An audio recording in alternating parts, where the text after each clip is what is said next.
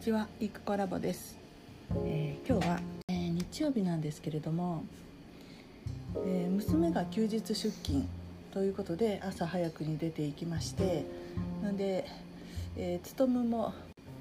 えー、勤に至ってはもう年中無休なのでとにかく朝起きたらすぐに、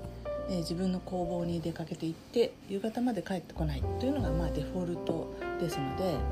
まあ、平日と同じようなえーシチュエーションになりまして。でこうしてポッドキャストを録音しています。なんかもう今日天気もいいですし朝気が付いたら7時半ぐらいだったんですけどそれから30分ぐらいこうお布団の中でゴロゴロしていてでだんだんこう目が覚めて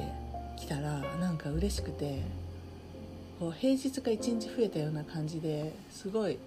嬉しいなってで、えーすぐにポッドキャストを録音しようと思ったんですけれどもあ今実はポッドキャストの作り方をユーデミーで教材化していてそれに伴って新しい、えーアカウントを作ったんですね。ねでそのアカウントをログアウトしないとこういつものこのポッドキャストのアカウントにログインできないのでえログアウトログインとかを繰り返していたらログインしようと思うとアプリが落ちるようになりましてあのアンカーっていうアプリなんですけどねで、えーえーと iPhone 再起動してもダメでそれでアプリを削除してでもう一回入れ直すって言ったら復旧しましたけれども本当インスタみたいにこうアカウント切り替えがパッパッとできるようになってくれたらいいなと思います。うん、今 Spotify に買収されて Spotify ですので Spotify がもっと投資して、えー使いやすくしてくれたらいいのになって思います、まあ、そんなんでバタバタしてて結局今時間がもうじき10時なんか1時間ぐらいなんだかんだでロスしたなっていう感じなんですけどなんか自分がねこうなんで自分っていつもこんなちっぽけなんだろうとか思ってこう思い描いているほどの成功を収めることができずに、ね、もう61歳だしみたいなのをまあ感じないこともなかったりもするんですけれどもう考えてることって本当に日々のちっちゃなことででどうですかね金銭的に言っても本当に本当にちょっとのお金が入ってくると嬉しいしあそれからあの YouTube チャンネルの登録者数なんかもまあ YouTuber さんにとって1万2万っていう桁が普通だと思うんですけど私1人2人1人増えたって言っていまだに喜んでいますし、えー今ももう1人増えると80人になるんですけど80といえば100人にあと一歩じゃないですか。だから80になるのを今楽しみに待ってるんですけどそんなちっちゃなことでこんなに強い喜びを感じれるっていうのはもしかしたら幸せなのではないだろうかと、えー思ったりしていますね。うん、こう人生って自分の分しか経験できないので人のと比較は実際できないんですけれどもやっぱり外から見た価値観でうーん売り上げが大きいと幸せだろうとか、えーの話前に別の人としたことがあるんですけど今1億円あったら私本当に幸せですっていう人がいたんだけどうーん1億もいろんな1億があって、えーいろいろやりたくないことまで何もかもあの寝る暇もなく走り回って作り出してる1億円の売り上げしかも、えー外注さん使ったり社員を雇ったり、えーいろんな人が動かしつつの1年で1億円の売り上げってももしかしたらそんなに手元に残ってない可能性もあって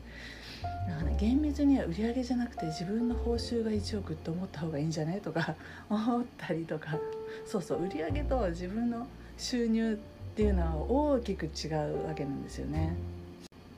でも世の中では私昔あの小規模えー、となんだっけネットショップオーナーの勉強会とかやってて、まあ、小規模、えーネットショップのオーナーさんが何も来るわけですけどそこで何を基準にしますかって言ったらやっぱりお店の売り上げですよね。その売り上げが何千万なのか億なのかっていう規模によって、えーやっぱりこう見えてくる図というのが浮かんでくる図っていうのがありますのでやっぱり1億に迫る勢いになってるネットショップで1人でやってるとこなんか皆無だし、えー、2人例えばね夫婦でやってるとか2人で純粋に2人だけでやってて1億っていうのもちょっと聞いたことないかな。えー、純粋に2人で友達とやっていて雲仙マンっていうのは知ってますけどそれもうん、えーと、商品をどっか外国で作らせていて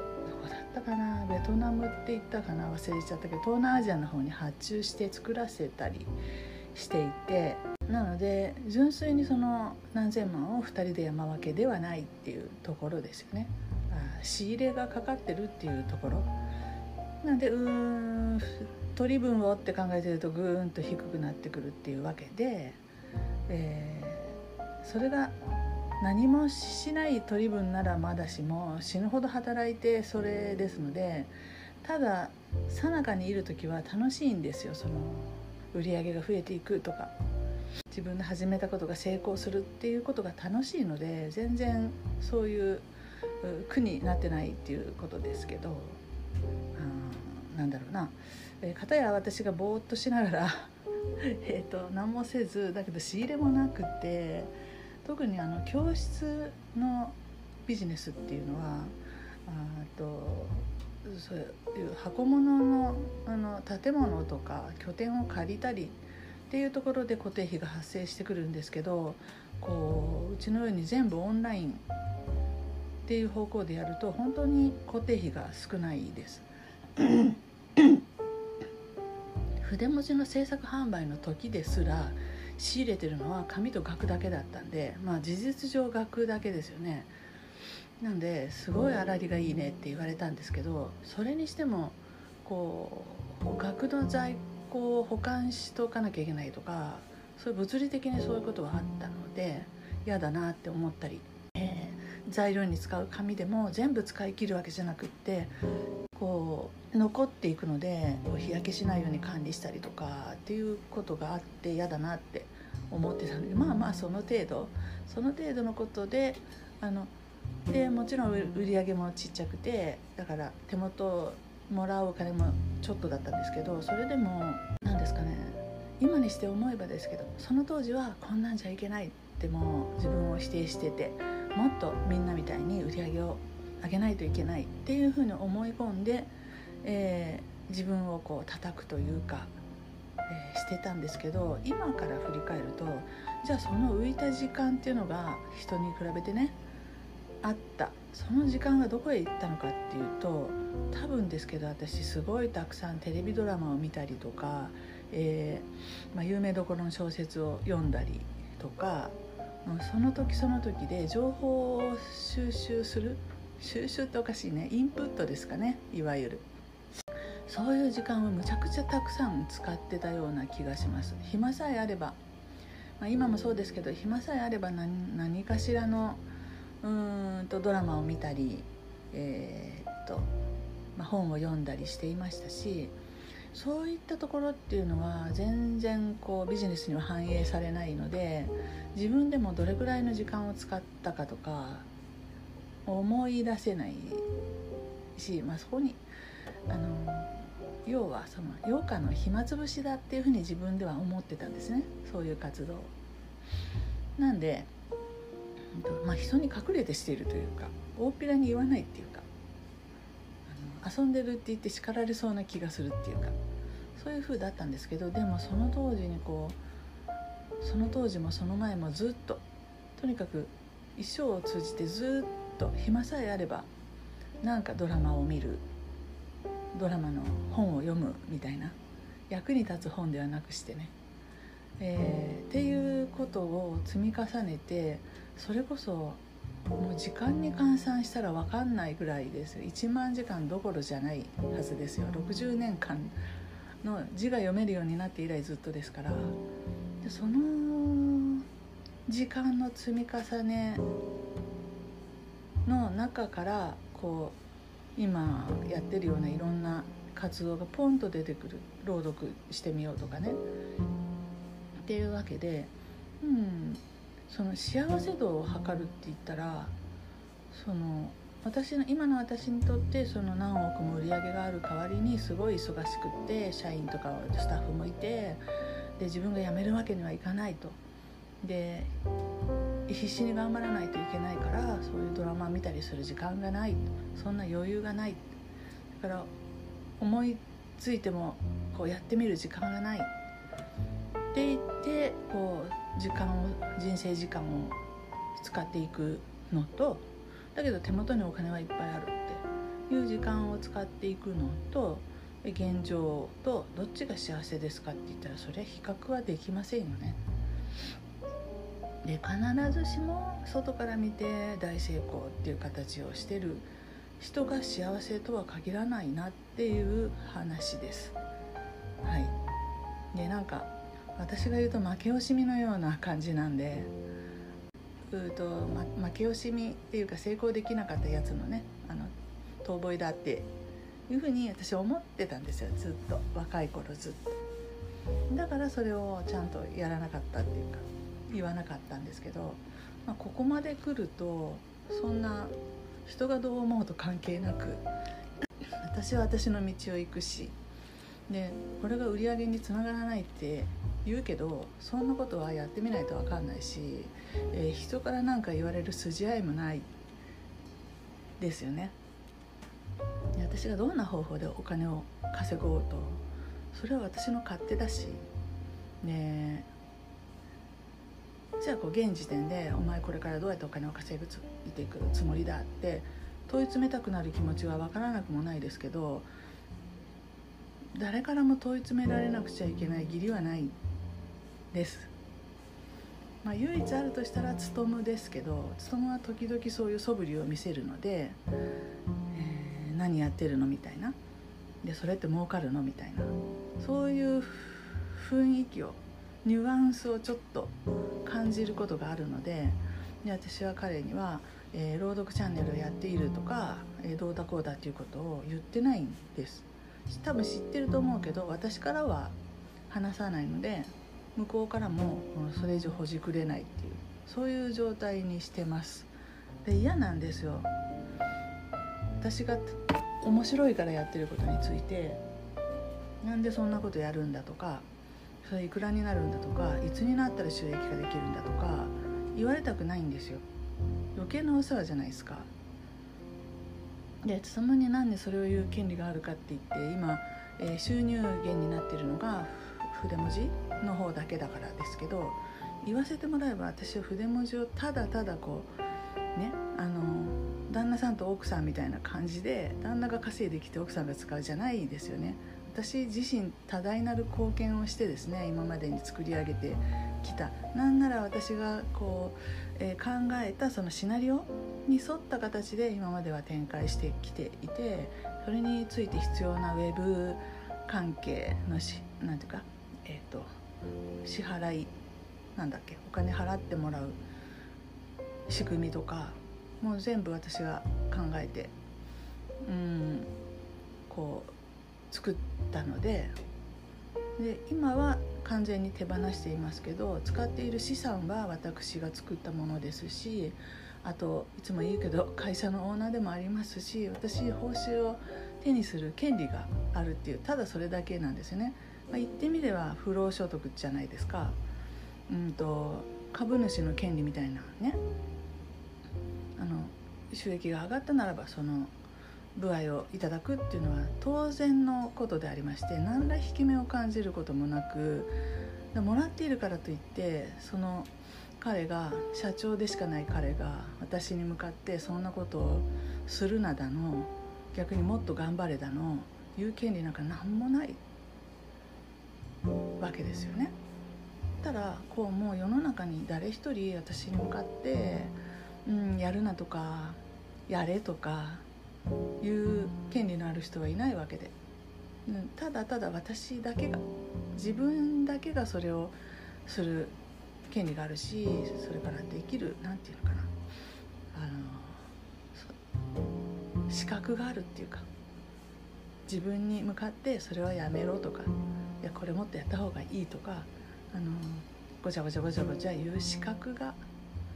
あるのは私自身だけだなっていうふうに思ったりしていましてでこれってこういうふうに言ってたら当たり前じゃんっていう話だと思うんですけどなぜか私の中では当たり前になってなくてちょっと前まで。なんか周りのみんなを納得させてこその自分の道だみたいに思ってたんですよ。でその結果何が起きたかっていうと周りのみんなっていう人たちの思惑にこう振り回されてほらみんな私にうまく動いてもらった方が得になるに決まってんじゃないですか。何だって。だから私をうまく動かそうっていうことでもう周り中の全員がそういうふうに動いてたな振る舞っていたなっていうのを今こう半年のブランクを経た後でね、えー、振り返るとあみんなそうやって、まあ、ポジショントークじゃないですけど自分に都合のいいような話をしたし自分に都合のいいようなこう持っていき生き方で私を上手に使おうとしてたよなってこれはその人間のいい悪いにかかわらずあと友達か友達じゃないかにもかかわらず全員の人が親でさえそういうふうに私に関わっていたなっていうことが見えてきちゃったわけですよ。うん、そりゃそうじゃないですか私っていう人が一人いたなら近くにその力を最大限に あの借りようって誰だと思うし子供だっていまだにもう29歳の娘ですけどもう隣にこうちょっと離れたところに座っていてで喉が渇いたなって言うんですよ。私に聞こえるように。で「えー、喉が渇いたらなんか飲めばいいじゃん」っていう話なんですけどそういう感じ。なんかこう感想とか思ったことを言ってる体でで、えー、その意図としては私に飲み物を取ってこさせたいっていうことですよね、まあ、こんな程度のことなんですよ。どこにも悪意なんかないしただ便利だからそうやって言う。しかもそれが癖になっているから何も考えずにそういうふうに言う。でもそのちっちゃなことが全てにおいてもう勤とのその仕事のやり取り上でも「できん」とか「なんか支払い書あのカードが決済ができんって言っとる」とかって言われるんですけどじゃあ何ができないか聞聞きゃいいじゃん自分で。うん、そんなねえーと、先方の方がどのような状況で支払いをしようとしてるか私が知るわけもなく、ね、私がその今、えーと、スクエアっていう決済代行を使ってるんですけどスクエアの人でもなくて何言ってるか全然わかんないのに私の前に来て「できん」とか言う。できんですよ。何がどうしてどうなってその結果できなくてって。でググれよみたいな話がほとんどなんですよ。それか向こうの人にもっと詳しく聞かないと全然わかんないってもう全てが万事がそんな感じでなんか結局自分で解決できるようなことを面倒くさいから私の前に来てうまくいかんとか 喉乾いたとか言っとけば私が何とかするっていうこの関係性があのおかしいぞって。これを気づいてしまったっていうのがうんと今年の一番のこう気づきというか発見というか変化のあの根本のところです。そうっすね。夏ぐらいに気づいたんですよね。うん。で気づきつつなんか YouTube とか始めたら楽しいしでそういう周りの人と一切関係ない自分で勝手にやればいいっていう話じゃないですか。うん、なんで勝手にやって何て言うのかな周りの人に協力してもらわなくても周りの人の、えーと、許可とか承認を取ってからじゃなくてもできるっていうそれがこんなに楽しいっていうのを見つけた時にああ本当にいらなかったなって思ったわけです。なんか本当に前は周りの人のことをすごい気にしててなんかよく言うじゃないですか成功するにはね人々に愛されないといけないとかね人の役に立つことをしなさいとかなんか言うからそうなのかなと思ってみんながどうしたら喜んでくれるかなって一生懸命自分なりに考えてで少しでも役に立とうみたいなことでやって10年ぐらいは少なくともやってきたんですけどまあ、周りは喜ぶっていうよりも周りはあ便利なやついたみたいな感じですしそれっていうのはその人のためになったのかって言ったらちょっとよく分かんないっていう本当にワードプレスのねあの勉強会これはもうずっと前から何度もあちこちで言ってるんですけど無料で勉強会をやっていた時なんかはもう来るんですけど何にも自分でやらなくてもう先月来たのと同じ質問をまたしてくるみたいな人がいっぱいそういう人に限って定期的にあの来てであの雑談して帰るみたいな風になっていきました。本当にやる気のある人は来たらピンポイントでそのこと聞いてで二度と来ないんですよね。つまり解決したんです。でこれが理想の形だよなって無料でやるボランティアの。人の助けになりたくてやってるわけでその人たちとそのその暇つぶしに付き合うつもりは全くないのになんかそういうふうに運営できなかったんで辞めたっていう経緯ですね。うん、でその間にいろんな人と知り合ってそれは良かったかもしれないですし私自身も情報いっぱいあの知れて良かったですけど本来の人に喜んでもらわなくちゃいけないからみたいなその発想がちょっとおかしかったんじゃないかなって若干思ったりもしたりもします。うん、だから同じ勉強会やるにしても何がしたくて何のためにやるかっていうところでやっぱり、うん、違いが出てくるんじゃないかなって思いますね。結論的にはですねまず私が幸せであってですよ毎日が楽しくてでなんかこうワクワクするようなことがあってでその上でじゃあこれでどうやって人を幸せにしてあげようかっていう話になってで以前の私みたいに楽しいことなんか一個もないと人生が辛いしんどい。でも子供もいるしお金稼がなきゃいけない。でその時に人に役立つことしなさいって言われてあるいは本で読んだりえー、藤ひとりさんの YouTube を聞いたり。でそうやって言うからじゃあやらなくちゃみたいになんかなんか本当に長距離走走った後みたいな状況毎日が気持ちが。もうしかももう楽しくて走ってんじゃなくて学校のほら持久走大会とかあったじゃないですか昔。もうすっげえいやいや走ってて。それみたいな感じだったんですよ人生が。うん。でそれでやっぱりうまくいくはずがないですよね。えー、一時的にうまくこう回っている時ですら自分自身がしんどいっていうのはもうずっと楽しくない。なんなら退屈、勉強会やりながらあなんかすごい退屈って思ってるっていう。だけどそれを顔に出すわけにはいかないので必死に隠して笑顔を作ってるみたいなそのおかしな状況になっていたなということを感じるのでまあ本当最近あのこれからもう一度そういう道に戻ったとてまた今度はどっか病気してあやっぱりこれは私の人生じゃないとか言って やめるに決まってるからもう無駄なことはやめてうんとあんまり人がどう思うかとかそういうことも気にするのをやめてで人が自分の思惑通りに動いてくれないっていうのはよくあることなんですけどでもその人の人生だし知らないってそれで全然いいんじゃないかって思うのが、えーと、今年の、ね、年末の私の結論です。人のことごちゃごちゃ言う前に自分が楽しく生きた方が絶対いいし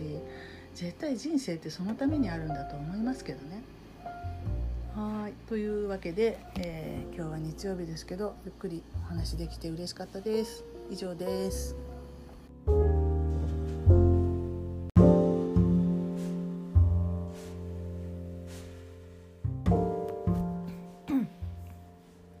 こんにちは、イクコラボです、え、12月20日月曜日の朝9時になります。えーと月曜日ということで、えー、大好きな月曜日がやってまいりました、えー、平日はみんな仕事でいないので自由に時間が使えるっていうところでね嬉しいです。でまあ本当は今日も朝6時に起き起きれたら起きるっていうことで目覚ましかけてたんですけど目覚まし一瞬で切ってまた寝てました。まあ要するに娘があの出勤する時にご飯を作ってとか言うのでじゃあ起きれたら起きるねって言うんですけど、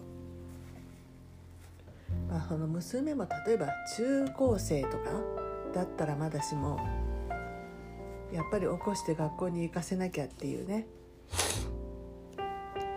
そういうなんか強いこう使命感みたいなものが義務みたいなのが自分の中に強くあったので起きれなかったことはないんですけどまあ社会人になって何年も経つ娘が自分でご飯ぐらい適当にその辺のもの食べていけるのに私が起きなきゃいけない必然性がないんですよね実際問題。でまあそれでも例えば外が明るくて、えー、目が覚める時間だったらまだしも今6時っていうと全然真っ暗ですので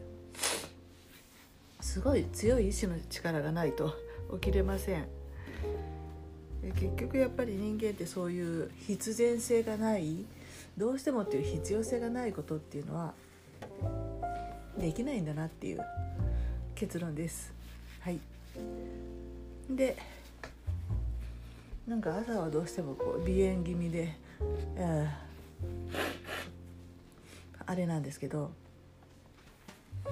昨日日曜日も娘が休日出勤だったのでこうやって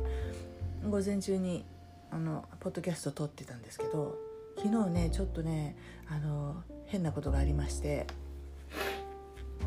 ちょうど昨日ポッドキャスト撮ろうかなって思うその直前に Facebook か何かでニュースが流れててあの某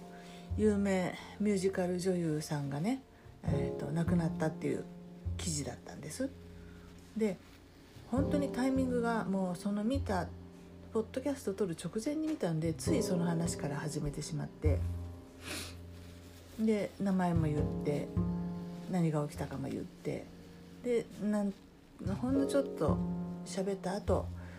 えー、違う話を始めていったんですけど後でね聞き直してみたらその女優さんの名前を言ってる部分だけがバリバリってバリバリの音が雑音が入ってて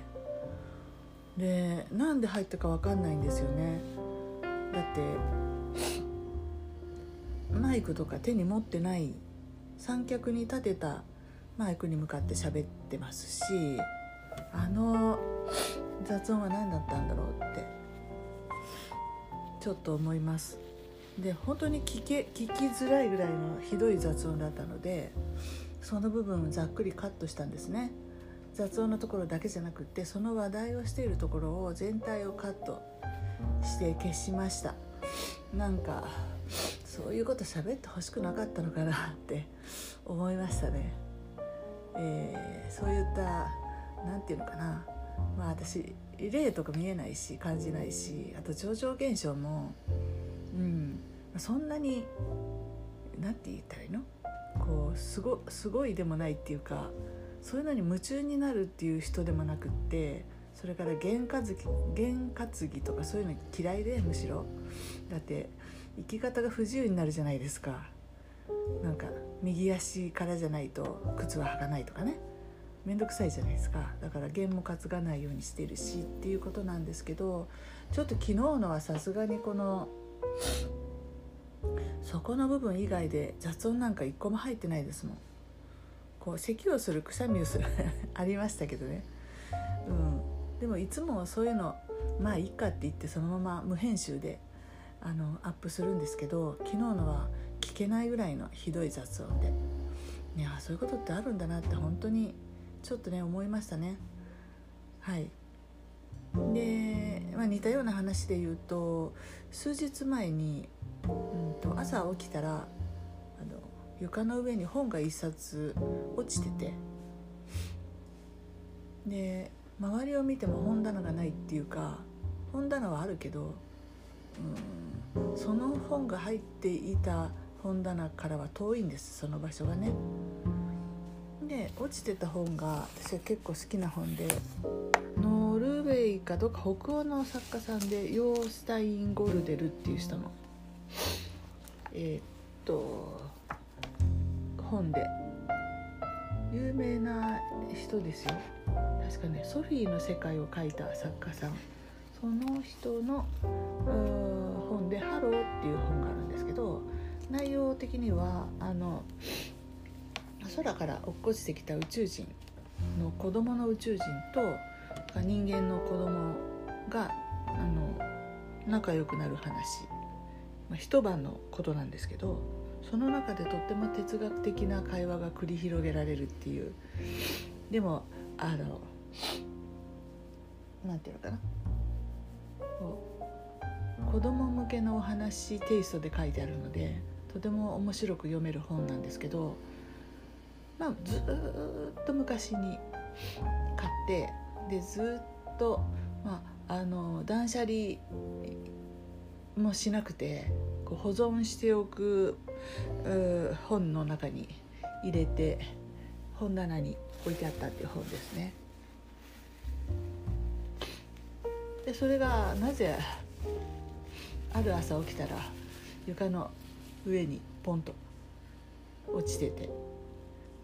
でもう猫が走り回った時に落としたに決まってるんですけどなぜそれ一冊みたいなことで、まあ、それはちょっとねなんかあるなみたいに思ってでその時パラパラっとめくったんですけど、まあ、よく分かんなくてでまあ昨日のこともあるので今日はちょっと気になって、えー、持ってきて読み直してみたりしていました。まあそのそれが何だっていう話でもないんですけどこの「ハロー」を読んだ、えー、読んだというかパラパラっと見見返した感想で言うとやっぱりこの世には自分の今まで見たことのない会ったこともないそういう生き物が生き物？存在？がいるかもしれないなっていうか別にその宇宙人がっていう話じゃなくったって今まで自分がこの人生の中でやってきた経験してきた出会ってきた人たちが全てじゃないんだろうなって。全く違うような人たち全く違うような考え方全く違うような環境っていうのももちろんあって。うーんとそういうのに出会っていこうよ。っていうようなそういうメッセージっていうふうに私は今受け取りましたけどね。この本から。最初にこれを読んだ時はああ宇宙人っていうのが本当にいるのかもしれないな的に思って。で当時一生懸命空を見上げていて UFO を探していたっていう41歳の時ですけど本当に1年間1日も欠かさず外に出た時は必ず空を見てたんですね。やっぱ365日やると1回2回は何か見ます。うん。本当ですよ。でその年には2回、えー、未確認の飛行物体を見たんですけれどももちろんそれが何かわからないんですよ。未確認ですからね。正体不明の明らかにちょっとおかしいっていうものを見たんですけどいや見てどうなりましたかって言ったら何にも変わんないわけですよ現実は。それで、まあ、それまではそういう超常現象みたいなものを体験したら私はこう変わってなんか人生変わるんじゃないかとかそういうふうにざっくりと思ってたんですけどいや何も変わらんと、うん、ただ空に何かわからない飛行物体が飛んでいたっていう。もうそれ以上でもそれ以下でもないっていうふうにその時思ってでそれ以来あのバカバカしくなっちゃって探すのやめました。だから見てないんで人ってそんなに空を。だから頭の上をブンブンなんかが飛んでたとしても見上げてなくって見てなかったら見えないんでいないって思ってる。そういうようなことあるんじゃないかなと思ったりしますね。でまあまあそんなこんなでえっ、ー、と昨日ですねうんあれですよ。朗読チャンネルのチャンネル登録者数が昨日中に80いってほしかったんですけど78まで来てて。であと2名あと2名って思ってたら1個減って77になってたんですね。でその1減ったっていうところですごいがっかりしちゃってねなんかバカバカしくなっちゃったんですね。その数字を待ち望むっていうことがね。でまあいいやって、まあ、こんな小さなもう桁が1万とかだったらまだしも1人2人っていうところで一喜一憂してどうするのってさすがに私も思いまして。で、まあ、昨日は編集仕掛けだったあのちょっと怖い話のね、えー、最後のやつをアップしてでその後まだ時間があったので、えー、久しぶりに「運の十座」っていう子供向け SF 作家さんの作品を読みかけてるのがあったのででそれを編集してったら大体1時間分ぐらいできたんですね。もう何しろ M1 プロ MacBook ん？M1 プロの MacBook プロがプロが2回、えー、早いんでなんか普通に何ですかね画像を1個作るぐらいの感じでサクサクっと編集ができちゃって書き出しは多少ね15分とかかかりますけれども10分ぐらいかな。それにしてもあのもうバカみたいな速さでできちゃうんで1日に2本編集してアップするとかできるんですよね。やれば。うん、でそれで寝る前にその運の十座の、えー、SF を1本上げてそれで寝て起きたらその1本で78回アクセス視聴されてて、えー、今までのだと一晩だと一晩だと10いくかどうか。10いかないかな一晩だと。っていうぐらいのこの怪談シリーズをずっとやっててここのところ2週間3週間。全然そんな感じだったんですけど「運の十座 SF で」えー、っと一晩で78回それからチャンネル登録者数も増えてて82に、えー、なっていましてねあのもともとね80欲しい80欲しいって思ってたんであっさりクリアしてるんですけどなんかなんだそんなことかと思ったんですね。それ何かっていうともうすでにアナリティクスでその運の十座があの回回り始めてるというかすごく主張されてるってことは明らかだったんですね。上位 10, 10作品全部運の十座なんかね金属人間とかね海底都市とかねそんな本当に昔子供の時に胸を躍らせたようなそんなタイトルの話ですけどまあでもね口頭向けっちゃ口頭向けなんですよ内容が。ね、どうなのと思うんですけどしかも「運の十座」っていう作家名自体が私は知らなくってこれ始めるまでそんな有名な人って思ってなかったんでどうよと思いつつそれであの半七取物帳とかそういったちょっと有名かなと思うようなものにシフトしてたんですけど実はその私が怪談物を読んでいる間にどんどんその金属人間とかが視聴されてて今1,000回を超えてるんですよね。なのであれみんな何？運の十座の方が好きなの？って思いましたけど、まあ、途中までこう読んであってで途中でやめるとどこまで作ったか忘れちゃうしあの取りためた録音データを無駄にしたくないっていうので残りをどんどんどんどん読んでいったっていうことなんですよね。でそれ読み終わったので昨日、えー、運の十座の方に、えー、久しぶりに1本あげたらポンと78回。まあほぼほぼ80じゃないですか。視聴回数がね。だからそっちの方にあのリスナーさんがついてるんだと言ってみれば、うん、そういう手応え手応えってのもおかしいかな。だってアナリティクス上で明らかだったの。だから伸びてるところにあのまあ気をくべればいいっていうか火がついてるところに新たな燃料を投入すればいいっていう話なんだよねって思いつつ。でなんでそれ素直にそれすぐしないのかという感じではありますが。はい。で結局何やってるか分かんなくなってくるんですよね。その燃やすのが先か何が先かみたいな、うん。ね、自分が楽しく読んでえー、なんていうのかな。あの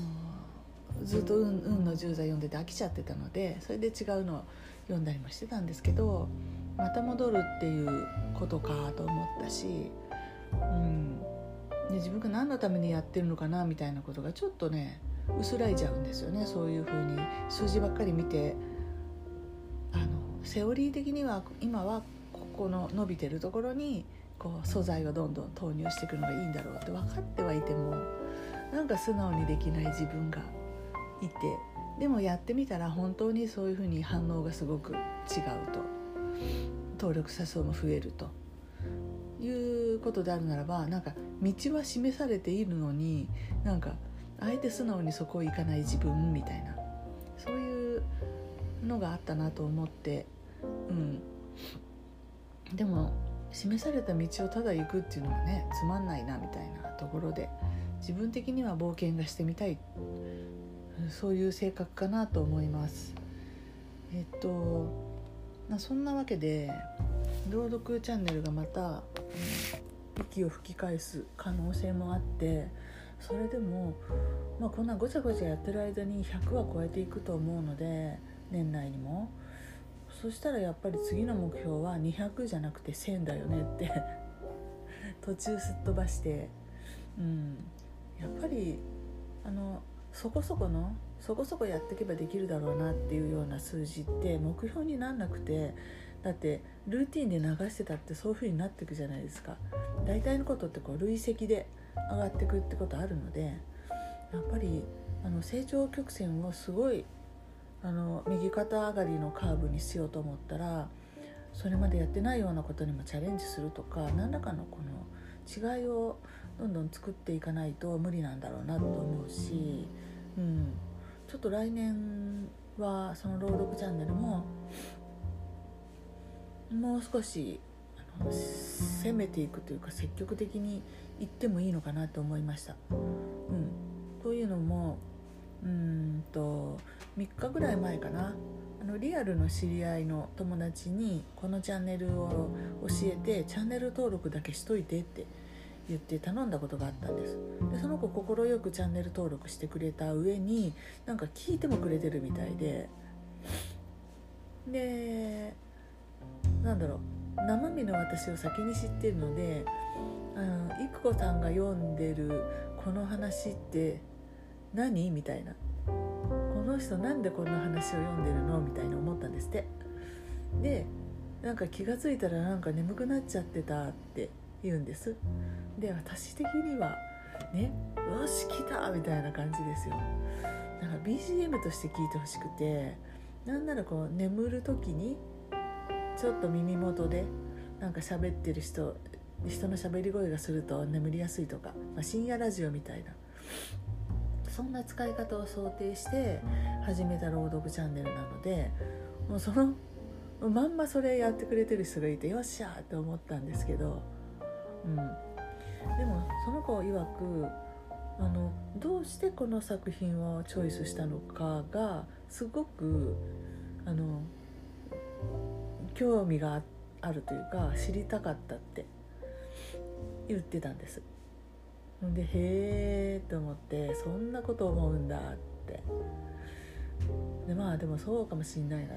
私的にはなんか偶然たまたま見つけたのを読んでいて、えー、もう素材は青空文庫しかないので青空文庫ポチポチしてで見つけた中でこれならまあ読めるかなと。あんまり文語体でひどいのって読めないんでかといってエログロいのも嫌いだしって。ある程度そこで自分で選別してでこれならなんとかっていうのが残ってるわけで。それを読んでるわけで。自分的には消去法によってもうしょうがなく これかなみたいに読んでて特に意味がないんですよねそのチョイスに。これが素晴らしいからとかそういうんじゃないんですけど。でも言われてみれば何がしかの他他と比較してえいいところがあったからこれ読んでるのかなって。まあ単純にパッと見漢字が少ないとかね。そんなことなんですけど。でもよく考えるとその選曲じゃなくて選作品に何らかあのあの意味というか私らしさがあるのかもしれないなと思ったのでそういう話に興味があるっていう人がいるのなら、まあ、ブログなりえー、専用ポッドキャストなりでそういった、まあ、情報提供っていうか私はこんな風に思ってこれを読みましたよみたいな。あとそのネタの内容に関してはこれはないよねと思ったとか、えー、古い話なんでいやこれ昔っぽって思ったとかそういうこう個人としての個人的感想ってやっぱりあるのでそういったことをもう公開していくとかそういうのはしてもいいかなっていうふうに思いました。ただ BGM として聞いてほしかったのでなるべくその作者朗読者の色がない方がいいのかなと思ったんですけど、まあ、人はそれぞれいろんな聞き方をするんで興味のない人はそのままただ聞き流すだろうしでも興味を持った人はもしかしたら 作品を楽しんでよ聞いてるっていう人もね中にはいるみたいだし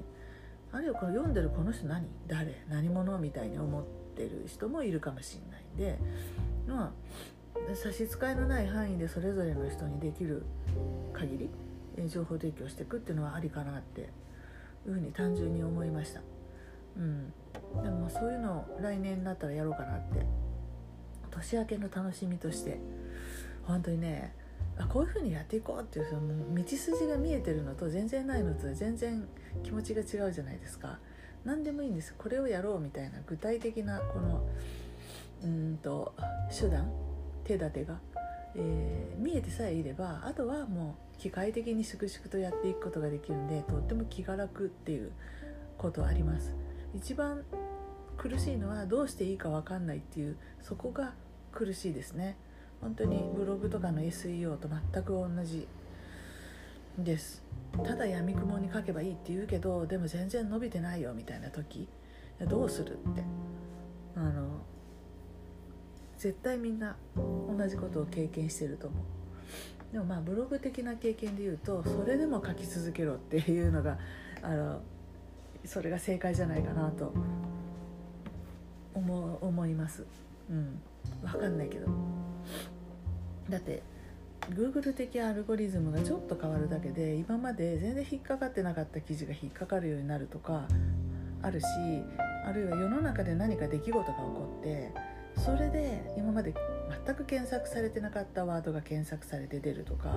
そういうのありますからね。昔それこそセカンドライフをやってた時えー、私たちが友達と作ってたサイトセカンドライフっていうまああれですよ。あのアバターでやるゲームみたいなやつのセカンドライフね。第二の人生設計じゃなくって。そのセカンドライフっていうワードで1ページ目の上から2番目か3番目に出ましたもん。でこんなん固有名詞でググってで本家以外で上の方に出るって1ページ目のまあ何ですか？1回目でこう表示される部分に出るっていうのはもう本当にめったにないことなんですけどたまたまバズってたワードなのでそして競合が全然いなかったのでで上の方に出ました。でこう時の運タイミング、などなど合わさってそういったことも起きてくるのでなのでブログで上の方に行きたいと思うならそれでもある程度キーワードはちゃんと絞ってで戦略を持ってやっていかないとただただ書き書いてただただ辛いみたいになっていくと思うやっぱりそこ戦略立てると何がいいかって言ったら楽なんですよね作業するのが。こういう目的でだからこうでこれをこういうふうに書いていこうみたいな道筋が自分で理解できているととっても進みやすくないままにやみくもに書いてるとすごい不安になってくる、うん、だから戦略があったらその通りになるわけじゃ全然ないんですけど実際問題。だって家庭の話じゃないですか。もしこうだったらこうなるだろうなっていう話だから全然あれなんですけどただ成功した人たちが成功した事例を見ていやこういう戦略立ててこうやってやったから良くなってできたんだよっていうだけのことでまだ成果が出る前には絶対そんなうまくいくっていう確信なんかほとんどなかったはず、それでも戦略があないと前に進めないっていう。ところですよね。まあ、そんなわけで、まあ、本当におかげさまでそういったブログでいろいろあのなんだろう苦しい思いをした経験があるので、えー、YouTube チャンネルにおいてもまあこんな感じなんだろうなとここが今我慢のしどころなんだろうなとかそういうのはなんとなく感覚的に感じることができるんで、うん、やっぱり昔やったことっていうのはそこで何かの成果が得られなかったとしてもそれでも何らかの役には立つ必要なものを体験を経験をしたっていうことなんだなと思ってありがたく思ってます。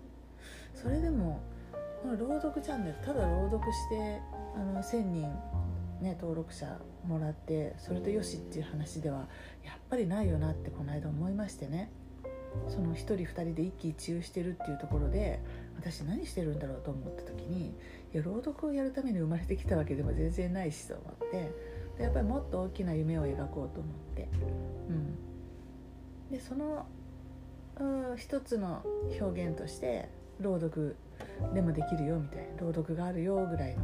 まあ、それぐらいの位置づけじゃんというふうに思いましたね。というわけで、まあ、なんかよく分かりませんけど、うん、その時やりたいと思ったことは全部私のやりたいことなんでこのポッドキャストはしっかり、えー、朗読チャンネルしっかりそれから、えー、ユーデミーも頑張って作ってますのでそれもしっかり今週も一生懸命やっていこうと思います。はい、えー、お聴きいただきありがとうございました。以上です。